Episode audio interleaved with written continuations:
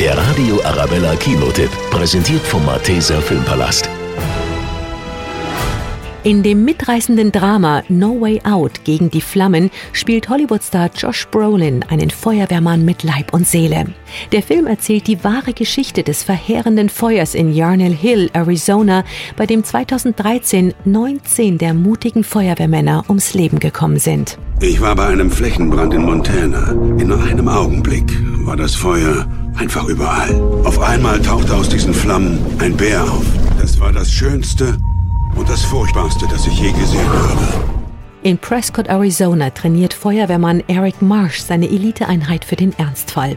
Als dieser im Juni 2013 eintritt, kämpfen die Männer gemeinsam gegen die gefährlichen Flammen und riskieren dabei ihr Leben.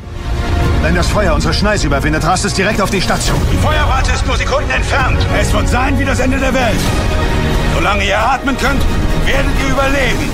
No Way Out gegen die Flammen ist ein kraftvolles und emotionales Drama mit einem großartigen Josh Brolin in der Hauptrolle. Eine packende und wahre Geschichte mit einem wirklich tragischen Ende, das einen so schnell nicht mehr loslässt.